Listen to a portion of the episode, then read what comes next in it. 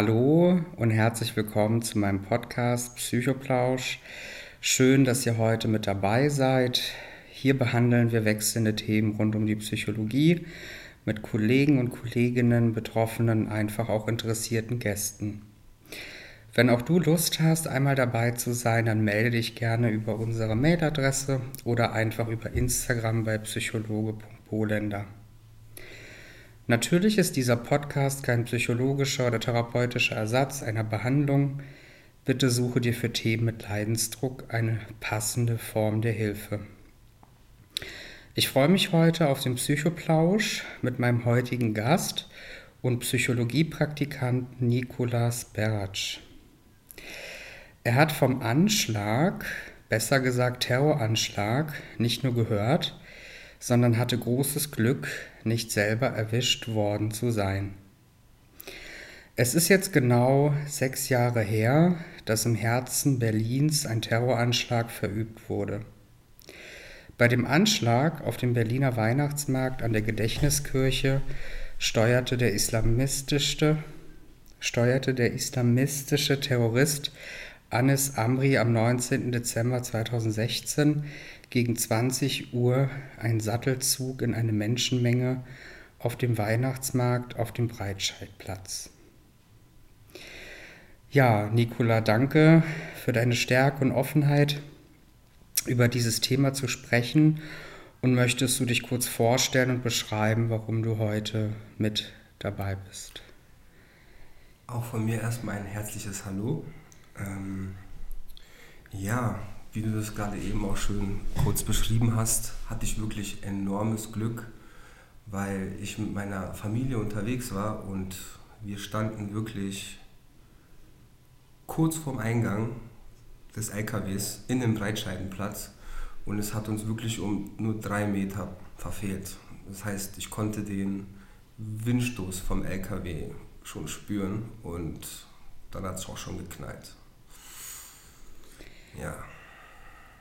Vielen Dank und deinen Mut, heute hier mit dabei zu sein, darüber zu sprechen, deine Erfahrungen zu teilen, dass du dir hier auch die, den Raum und die Zeit nimmst, ein Teil dieses Podcasts Psychoplausch zu sein.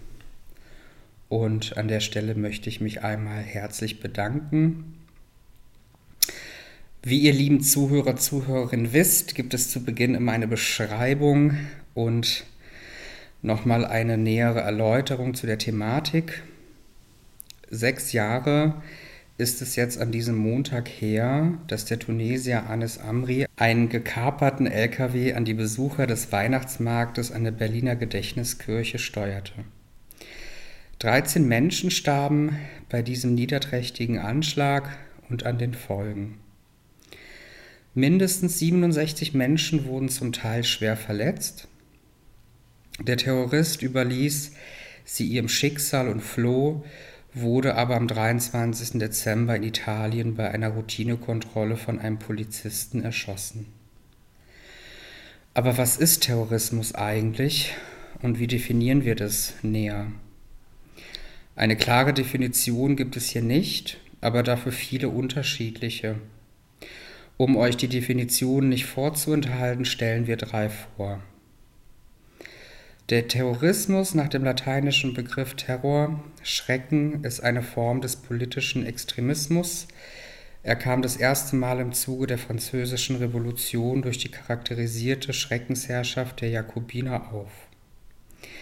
Der Terror ist die systematische und oftmals willkürlich erscheinende Verbreitung von Angst und Schrecken durch ausgeübte oder angedrohte Gewalt, um Menschen gefügig zu machen.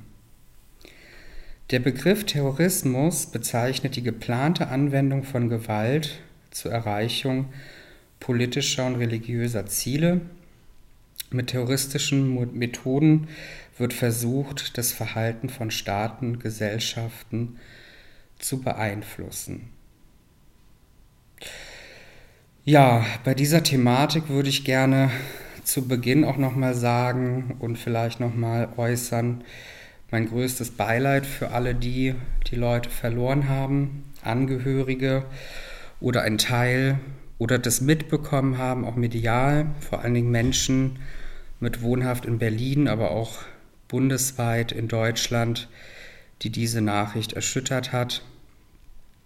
Und deswegen auch zu dem Anlass der passende Podcast zu diesem Thema, weil dieses Thema auch weiterhin wichtig ist, darüber zu sprechen, darüber zu reflektieren und ja, die Menschen auch abzuholen, die davon betroffen sind und betroffen waren. Ja, lieber Nikola, dann lass uns doch zuerst über den besagten Tag sprechen und erzähl gerne mir und den Zuhörer, Zuhörerinnen, wie du den 19.12.2016 wahrgenommen hast. Sehr gerne. Ähm, ich fange einfach mal vom Morgen des besagten Tages an. Ähm, zudem muss man noch sagen, mein Name ist ja Nikola und am 19. ist auch mein Namenstag, was später noch eine Rolle spielt. Ähm, aber wegen diesem Namenstag war ich bei meiner Familie und wir waren morgens schon in der Kirche, haben gefeiert ein bisschen, hatten was gegessen. Ich weiß nicht warum, aber ich hatte auch den ganzen Tag über so ein extrem schlechtes Gefühl, was sehr untypisch für mich war. Ähm, ich habe alles verneint, ich hatte auf nie, nichts wirklich richtig Bock. Aber meine Mama hat mich damals noch überredet, ich weiß es noch genau, dass wir unbedingt zum Weihnachtsmarkt gehen sollen, damit wir wenigstens noch ein kleines bisschen was erleben an dem Tag, damit ich ein bisschen Spaß habe. Man kennt ja, wie die Mütter so sind. So, wir sind dann los, ich mit meiner Null-Bock-Laune, laufen da halt an dem Breitscheibenplatz entlang, gucken uns da die kleinen Häuschen an und meine Mutter und mein kleiner Bruder, der damals sechs war, waren mit mir und haben versucht, mich die ganze Zeit zu überzeugen, einen Stand dort zu besuchen oder mir was zu essen zu holen und ich habe die ganze Zeit immer alles verneint, verneint, verneint. Was aber auch gleichzeitig dazu geführt hat, dass wir ziemlich zügig durch diesen Weihnachtsmarkt gekommen sind. So, der LKW, wie wir das aus den Nachrichten von damals kennen, kam ja aus der Kantstraße. Wir waren zügig durch, standen dann an der Ampel und wollten eigentlich gerade gehen. Und genau da, wo der LKW in den Weihnachtsmarkt reingefahren ist, genau an dieser Position standen wir. Heißt, würden wir da noch zwei, drei Minuten länger stehen, wären wir wirklich die Ersten, die er getroffen hätte. Standen da, haben kurz diskutiert und ich weiß nicht warum, aber irgendwie ist auf der linken Seite mir dieses, dieses Entchen stand aufgefallen. Diese Entchen, die man mit der Angel sozusagen rauszieht, die irgendwie so eine Nummer unten haben. Und ja, ich weiß nicht, was mich geritten hat, aber ich dachte, ich habe jetzt alles verneint. Lass uns doch mal wenigstens irgendwas machen, damit mein kleiner Bruder wenigstens ein bisschen Spaß hat. Und habe das denen vorgeschlagen und die, na klar, sofort dankend, weil die mir ja die ganze Zeit schon was Gutes tun wollten sind dann direkt links rausgegangen zu diesem Stand und in diesem Moment wirklich, genau in diesem Moment kam der LKW mit volles Karacho reingerast, direkt ein paar Meter an mir vorbei, sodass ich diesen Windschlag eigentlich schon gespürt habe. Und dann kam der große Knall oder besser gesagt die vielen großen Knalls, weil der hat ja ein, zwei, drei Häuschen mitgenommen gehabt und ich möchte nicht ins Detail gehen, genau, aber Menschen sind rumgeflogen, das sollte reichen eigentlich. Ja, und da steht man dann mit der Familie und ja, weiß erstmal nicht, was passiert.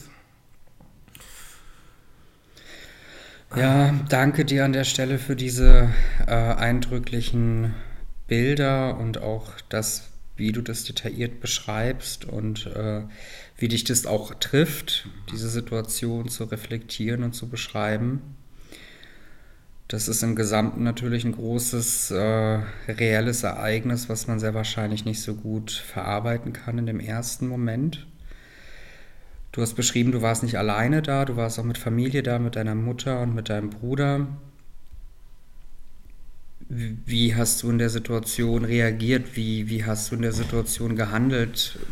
Oh, das war, ich, ich weiß nicht, auch wenn es schon sechs Jahre her ist, kommt es mir gar nicht wie sechs Jahre vor. Es ist wirklich so, als ob es vor ein, zwei Jahren passiert ist, weil alles noch so klar eigentlich in meinem Kopf ist. Also wir hatten halt diesen riesen Knall. Man sieht den LKW, wie er die ersten Häuschen mitnimmt und dann links in die Straße wieder reinbiegt. Und meine Mama ist jemand, der wirklich sehr viel Panik schüren kann, wenn sie Angst hat. Und das hat sie auch sofort gemacht, was extrem verständlich natürlich ist. Und wusste erstmal nicht, was passiert und fängt an zu schreien und rennt im Kreis dort und kauert mit meinem kleinen Bruder in so eine Ecke und weiß eigentlich nicht, was, was passiert gerade hier. Ähm, und ich war auch erstmal wie gestarrt, Tatsache, was sich aber nach vielleicht nach fünf, sechs Sekunden gelegt hat, weil um mich herum alle Menschen angefangen haben, in unterschiedlichen Richtungen zu rennen. Und meine Mutter mir dann direkt gesagt hat, die kommen gleich raus, die werden sicher gleich auf uns schießen, die kommen gleich raus, weil sie ja geahnt hat, dass es wohl ein Anschlag war und jetzt Angst hatte, dass aus dem LKW noch irgendwelche maskierten Leute rauskommen und dann noch anfangen rumzuballern oder sowas. Ähm, das war aber für mich so ein Schalter, der umgelegt worden ist, dass, okay, ich muss jetzt auf der Stelle meine Familie aus dieser Situation rausbringen. Mein kleiner Bruder weint, weiß nicht, was er tun soll. Meine Mutter kauert auf dem Boden rum und ich weiß nicht, woher ich diese Kraft hatte, aber auf der linken Seite meines Armes habe ich meinen Bruder genommen, auf der rechten Seite meine Mutter und wir sind straight erstmal Richtung Straße gelaufen, haben uns in das nächste Taxi, was da vorbeigefahren ist, der keinen Plan hatte, was passiert ist, der kam von der anderen Straße, der ähm, reingesetzt und sind erstmal nach Hause gefahren. Und ja, zu Hause angekommen, erstmal hingesetzt, es war komplette Stille. Keiner hat was gesagt. Keiner hat irgendwas gemacht, sondern wir saßen einfach nur auf dem Wohnzimmersofa und haben uns erstmal wirklich eine Stunde lang angeguckt, ohne irgendeinen Ton zu sagen das war schon echt äh, hart erstmal, weil man einfach nicht weiß, was passiert ist. War es ein Anschlag? War es ein Unfall? Sind Menschen verletzt worden, vielleicht, die man kennt? Es, tausend Fragen schießen einem durch den Kopf in dieser Situation, aber ja, man weiß nicht, was man tun soll. Bis man irgendwann so nach einer Stunde, halbe Stunde nur noch Sirenen gehört hat, die da vorbeifahren und sonst was. Und Nachrichten wir dann auch angemacht haben und die ganze Zeit eigentlich nur darauf gewartet haben, was die Nachrichten uns sagen, damit dieses Unklare in unserem Kopf sich langsam löst. Ähm, aber die kamen erst sehr, sehr spät. Sehr, sehr spät. Ja. Ja. Also sehr lange unklar, sehr lange nicht wissen, was abgeht und mit der Angst gelebt erstmal. Hm. Ja. Ja, also du beschreibst es so eindrücklich und so detailliert, so genau, als ob es tatsächlich noch gar nicht so lange her ist, als ob du diese Bilder noch sehr gut abrufen kannst. Das zeigt ja wahrscheinlich auch be akute Belastungsreaktionen durch die Situation, damit überfordert zu sein, das erstmal einzuordnen, Klarheit zu finden, eine Sicherheit zu finden, auch von außen dass dir jemand zur Seite steht, ne, dass jemand erklärt, was da genau passiert ist, weil man das so mhm. schwierig verarbeiten kann in dem Moment. Ja, und das macht mich natürlich gerade auch ein bisschen benommen, das so zu hören, wenn man das so in einer Art Live-Film erlebt, sieht, wahrnimmt. Das kann man sich fast nicht vorstellen, wenn man dann tatsächlich vor Ort wäre und das selber auch live gesehen hätte. Ich wünsche wirklich niemanden, dass er das gesehen hat, was, was ich gesehen habe, weil ich mich wirklich falsch umgedreht habe im falschen Moment.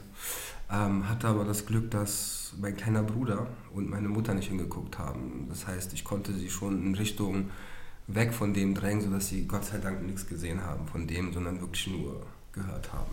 Das war schon äh. Du hast beschrieben, dass du in dem Moment eigentlich Stärke erlangt hast und eine Motivation, da schnell aus der Situation rauszukommen. Ich, ja, ich hatte anfangs ein Struggle. Was macht man jetzt? Flieht man oder hilft man? Das war so diese Frage, die, man, die, die ich mir gestellt habe. Und der Schalter kam dann, als meine Mutter mir gesagt hat, die kommen gleich raus und schießen. Vielleicht hat sie auch recht, ich weiß nicht. Das hat dann einfach, okay, helfen, vielleicht erst später oder jemand anderes, die Polizei oder wer weiß was. Erstmal raus hier, wirklich erstmal raus hier. Und das hat mir dann diese Energie gegeben. Ich weiß nicht, woher ich die Kraft hatte immer. Aber, aber beide einfach rausgetragen, wirklich rausgetragen. Hm sehr wahrscheinlich anteilig auch Überlebenstrieb, Überlebensinstinkt, Flight in der Situation bevorzugt, so schnell wie möglich da rauszukommen und in Sicherheit. Ja, kann, ja, sehr, sehr viel Kraft. Das heißt, in kurzer Zeit sehr viel Kraft aufgebracht und äh, ja, schnell raus aus dieser Gefahrensituation. Mhm. Das heißt, du hast beschrieben, ähm, ihr habt dann so gesehen auf die Nachrichten gewartet, auf eine Klärung der Situation, was eigentlich wirklich passiert ist, weil so viel Unklarheit im Raum steht. Was ist in der Zwischenzeit noch passiert bezüglich anderen Familienangehörigen, Freunden oder? Ich, also gehe ich mal erstmal auf meine Familie, die auch dabei war, kurz ein, weil ich habe jetzt rückwirkend konnte man es richtig schön sehen, dass irgendwie jeder auf seine Art und Weise versucht hat, das Problem für sich zu lösen oder zu verstehen, was da passiert ist. Ich habe zwei, drei meiner besten Freunde angerufen und habe denen von meinen Geschehnissen erzählt, so, weil ich das nicht glauben konnte und die konnten mir das auch nicht glauben und haben erstmal gedacht, ich verarsche die, weil die Nachrichten das auch noch nicht kommuniziert haben. Das heißt, da konnte ich meine Ruhe noch nicht finden.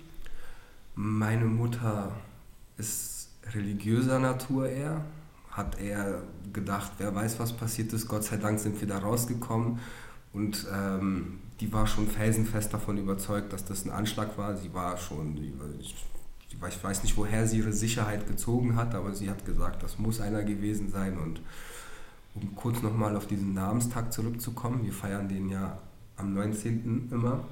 Und ähm, sie ist der felsenfesten Überzeugung, dass, weil dieser Namenstag ist von dem Schutzgeist von unserer Familie, von meiner Mutters Familie, und zwar der heilige Nikola. Und sie ist der felsenfesten Überzeugung, dass er uns in dem Tag beschützt hat, dass er sozusagen seine Hand über uns gelegt hat, weil wir ja auch wirklich die Ersten waren, beziehungsweise dass er durch mich gesprochen hat, weil ich alles verneint hatte, bis zu dem Punkt bei den Entchen und dann bei den Entchen abgebogen sind. Bei ihr ist es so prägend in den Kopf geblieben, dass ich nur diese Entchen haben wollte und dass ich die sozusagen nach links rausgezogen habe, hm. weil sonst wir wirklich die Ersten wären. Das heißt, sie hatte da ihre Strategie, damit klarzukommen. Ich musste viel reden und habe die ganze Zeit nur Nachrichten geguckt, um zu gucken, was wirklich passiert ist. Und mein kleiner Bruder kann sich sogar heutzutage richtig schwer daran erinnern, Gott sei Dank. Das heißt, war noch zu jung und Gott sei Dank rechtzeitig weggezogen, sodass er nicht so viel davon mitbekommen hat, außer halt große Knall, meinen großen Knall und das Geschrei von meiner Mutter. Also. Aber Gott sei Dank war der relativ ruhig und gefasst, sogar zu der Zeit doch. Ja. Mhm. Das heißt, du hast gerade beschrieben, auch dass jeder seine eigene Verarbeitungsstrategien hat, seine eigenen Methoden damit umzugehen, seine eigene Realität zu prüfen, darüber zu sprechen oder auch möglicherweise gedanklich durch religiöse Einflüsse sich da Halt zu suchen und sich das zu erklären, was man in dem Moment ja auch nachvollziehen kann, dass man erstmal nach diesen Ankerpunkten sucht, Gedächtnisinhalte nochmal zu prüfen mhm. und auch das Reelle nochmal zu überprüfen, validieren, wo man da gerade steht. Hm. Ich habe wirklich bis zu dem Moment, wo die Nachrichten gesagt haben, dass es ein Anschlag ist, nicht daran geglaubt, dass es ein Anschlag ist, obwohl man das irgendwie vielleicht hätte schon ahnen können. Ich wollte es nicht glauben, dass in Berlin sowas überhaupt möglich ist, dass hm. auf dem Europa-Center überhaupt sowas möglich ist. So das, das wollte ich gar nicht wahrhaben, glaube ich. Deswegen habe ich so aktiv auch so schnell wie möglich nach einer Antwort gesucht und war echt geschockt, als dann die Nachrichten gesagt haben, dass es ein Anschlag war und wie der ganze Anschlag vonstatten ging und ach, hat nicht wirklich mehr Ruhe reingebracht, Tatsache, sondern eher noch mehr große Unsicherheiten. Noch mehr Unruhe nach dem. Nach dem, nach dem, nach dem Go des, der, des Fernsehers, weil wir haben ja wirklich nur auf dem Fernseher geguckt, was gerade mhm. passiert. Ähm, ja, das war echt Horror, kann man nicht anders sagen. Okay.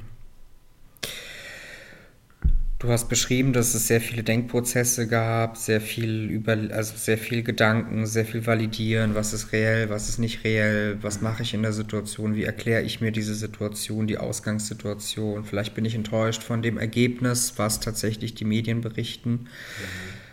Hast du dich da dann auch so allein gefühlt damit oder in der Familie damit allein gefühlt mit diesem Thema? Ähm, nein, Gott sei Dank nicht. Das stelle ich mir noch einen Tick schlimmer sogar vor, wenn ich mich allein gefühlt hätte. Ich habe den Kontakt zu anderen Menschen gesucht. Ich habe Freunde angerufen. Ich habe Familie nochmal angerufen. Mhm.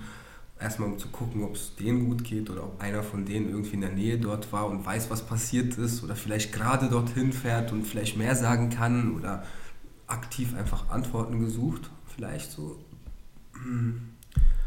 Aber ja. Würdest du sagen, dass es jetzt heute so im Nachgang dein ähm, Erleben und Verhalten beeinflusst hat? Nein, nicht direkt. Nicht direkt, sondern es hat mich eher in eine Situation gebracht, die mir gezeigt hat, wie ich in solchen Situationen reagieren kann oder reagieren würde. Ähm, aber das hat sich, ich habe mich da, da nicht wirklich verändert. Beziehungsweise vielleicht die ersten Wochen ist man ein bisschen nicht ängstlicher, aber vorsichtiger oder mit mehr Kontrollen auf das Geschehen und auf, dem, auf, auf das Geschehen außerhalb, auf die Außenwelt fokussiert als vorher. Aber das hat sich auch dann nach einer gewissen Zeit gelegt und dann fing auch die Normalität an und dann äh, habe ich Gott sei Dank keine, keine, keine bleibenden Schäden gehabt oder Einschränkungen in meinem Denken. Mhm. Bei so einem, also bei so einem großen Ereignis, was Belastungsmechanismen auslöst, ne, möglicherweise Belastungsstörung, möglicherweise Anpassungsstörung, etwas, was akut ist in diesen Reaktionen, hast du dir da auch nochmal Hilfe gesucht oder irgendwie Beratung, einen professionellen Außenblick? Mm, Tatsache nicht wirklich, also keine professionelle. Ich habe das eher mit Freunden und Familien für mich klären können. Viel reden, viel verstehen, viel Nachrichten gucken, wie die Welt gerade funktioniert, weswegen.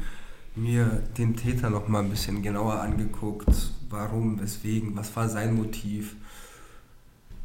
Ja, und als ich damit durch war, hatte ich irgendwie meine Antwort für mich gefunden und konnte damit abschließen, ja.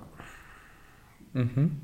Also Rückhalt und Zuversicht durch Freunde, Angehörige, Familie und dann aber auch aktives Beschäftigen zu der Thematik, richtig. was dich. Das ist richtig. Aktives okay. Beschäftigen trifft es ziemlich gut, ja. Ja, was glaubst du denn? Ähm was glaubst du denn, wie die Bundesrepublik Deutschland mit der Problematik umgegangen ist?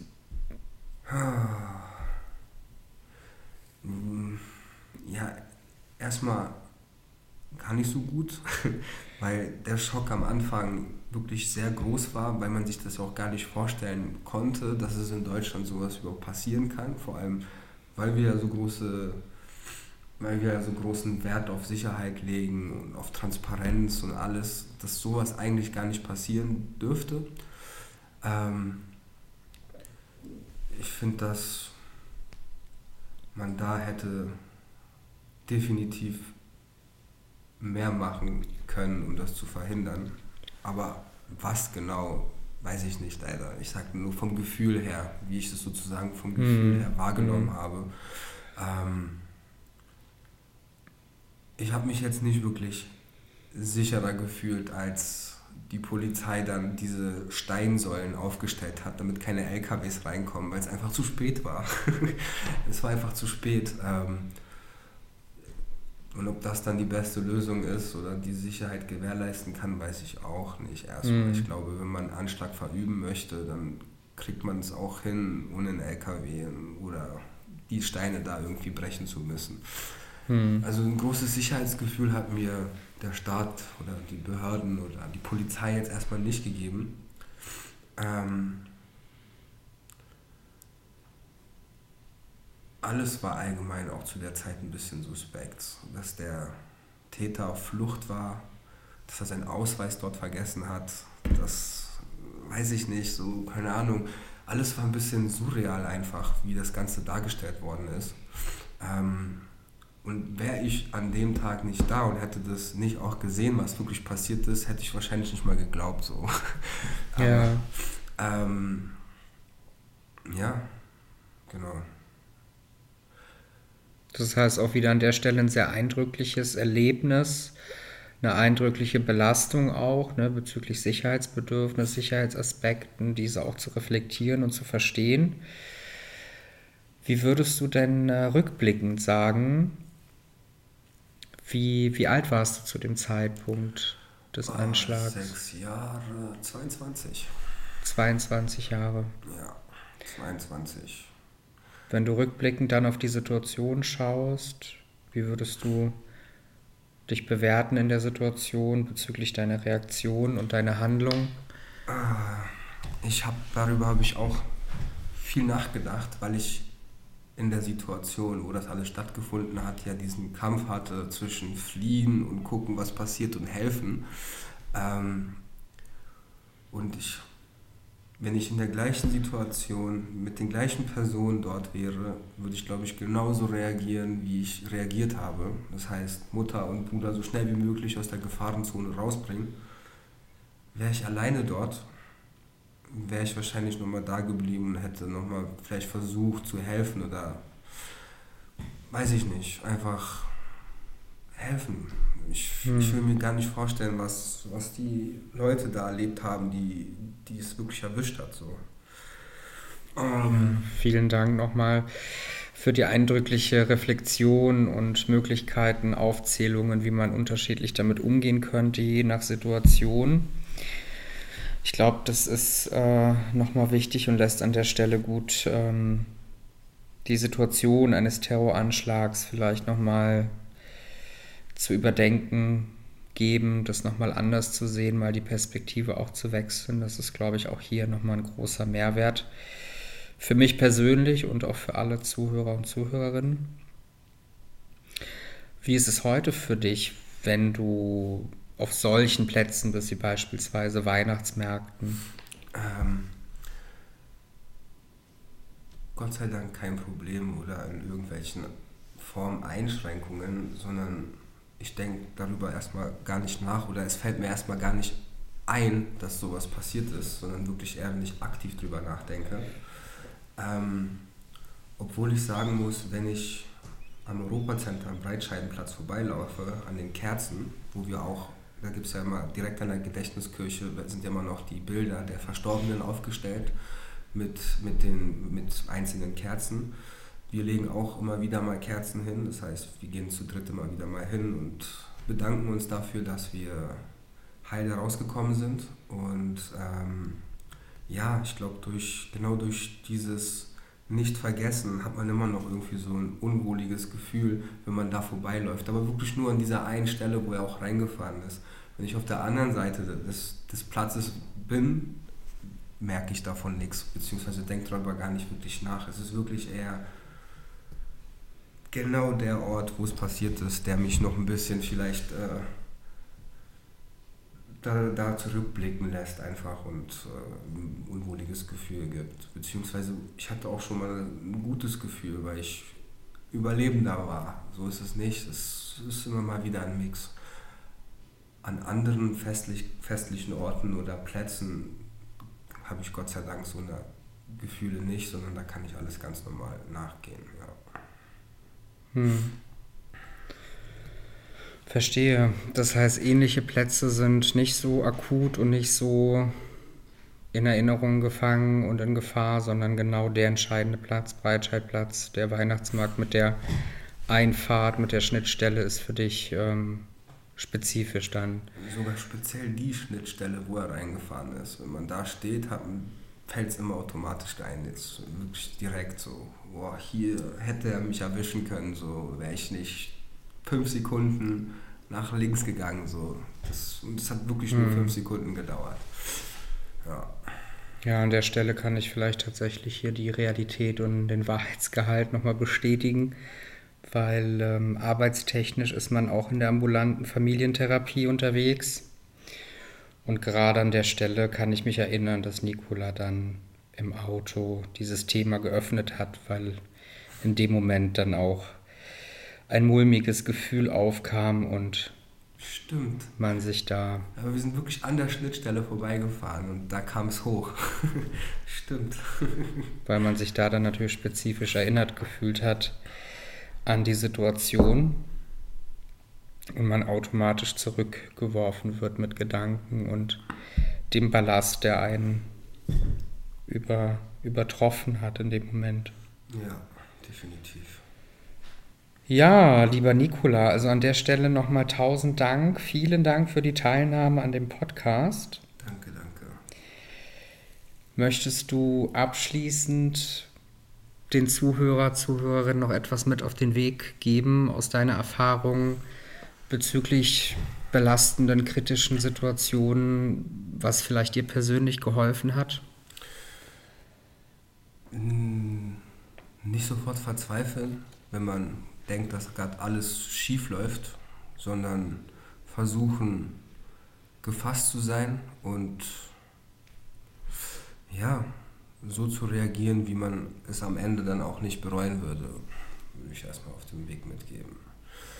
Ähm, bleibt alle gesund, passt bitte auf euch auf und stay safe.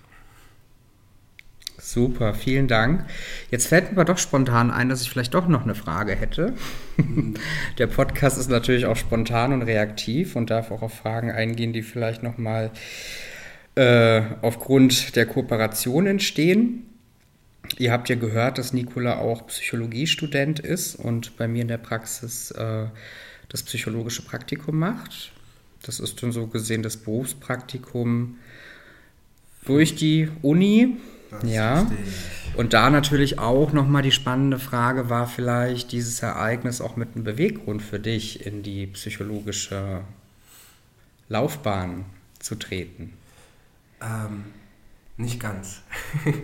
nicht ganz, weil ich vorher schon mein Abitur mit Leistungskurs Psychologie gemacht habe. Da hat sich mein Interesse eigentlich gestärkt. Aber ich glaube, dass ich da ich mich vorher schon mit Psychologie beschäftigt habe, so reagieren konnte, wie ich reagiert habe, weil ich mich nicht direkt habe von meinen Gefühlen überwältigen lassen, sondern versucht habe, das objektiv zu, bestmöglich zu verstehen und äh, wirklich alle Quellen mit einzubeziehen. Ja. Vielleicht wäre das, wenn ich mich vorher nicht mit Psychologie beschäftigt hätte, nicht dazu gekommen. Man weiß es jetzt nicht. Mhm. Ähm, bestätigt direkt Vielleicht unbewusst. Vielleicht unbewusst. okay, super. Vielen Dank, Nicola. Ich danke dir für deine Teilnahme an unserem Podcast Psychoplausch und für dieses spannende, eindrückliche Gespräch. Für mehr psychologische Themen und Psychotipps ähm, folgt mir gerne auf Instagram, liebe Zuhörer und Zuhörerinnen wenn auch du Interesse hast, auch einmal dabei zu sein und deine Geschichte zu erzählen, dann melde dich gerne bei mir unter Social Media at psychologe-bolender.de. Du suchst für dein Thema eine fachliche Begleitung, einen klinischen Psychologen und Psychotherapeuten nach Heilpraktikergesetz, dann besuch doch gerne meine Webseite und hinterlasse eine Kontaktanfrage. Ich freue mich darauf, auch an dieser Stelle zur Verdeutlichung kenne ich meine fachlichen Kompetenzen und Grenzen.